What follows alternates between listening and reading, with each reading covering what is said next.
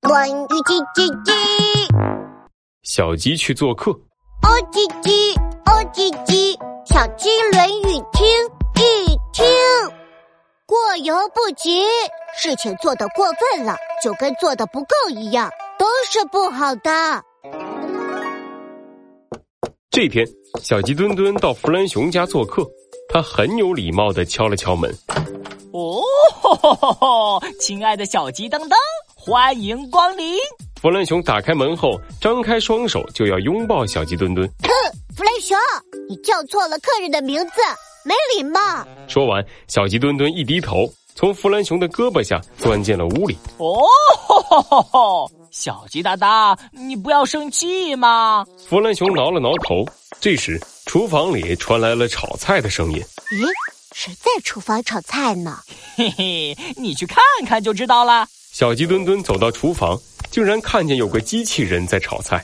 客人，请稍等，午餐马上准备好。小鸡墩墩瞪大了眼睛，张大了嘴巴，十分震惊。哇，太棒了！弗雷熊，你真是最懂科学的天才。弗兰熊得意的笑了笑。那是当然了，让我们品尝一下机器人厨师做的午餐吧。没多久，机器人厨师就把饭菜端了上来。哇，这属于红烧肉、蘑菇汤和丸子汤，好丰盛啊！小鸡墩墩口水哗哗的流了下来。嘿嘿，小鸡哒哒，我们开吃吧。小鸡墩墩吃了一大口清蒸鱼，皱了皱鼻子。呃，哇，好香啊！嗯，不好吃。他又喝了一口丸子汤，吧嗒吧嗒嘴。哎，这个汤像白开水一样，没有味道，不好喝。嗯，弗兰熊赶紧尝了尝，不好意思的说嘿嘿，呃，这个呃，机器人厨师还在试验阶段，不过我有办法。：“弗兰熊从厨房拿来两个透明的小盒子，里面装着白色晶莹的小颗粒。当当当当，看我的美味二宝大展神威！什么？美味儿二宝？”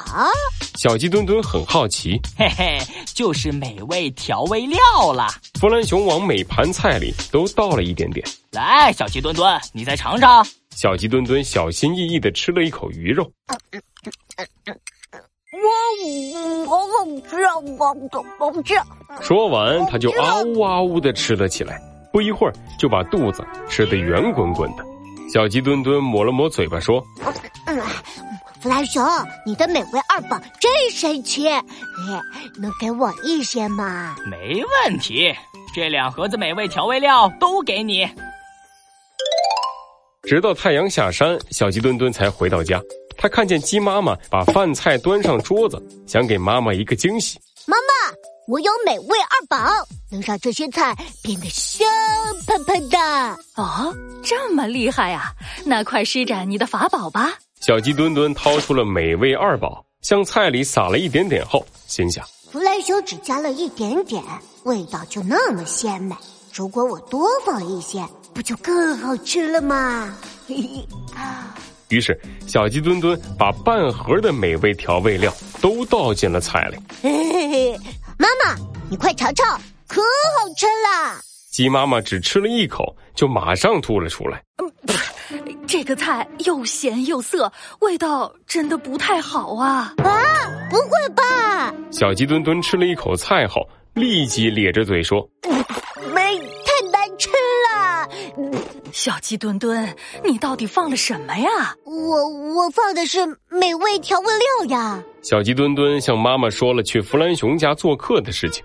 小鸡墩墩，再美味的调料放多了，菜也不会好吃。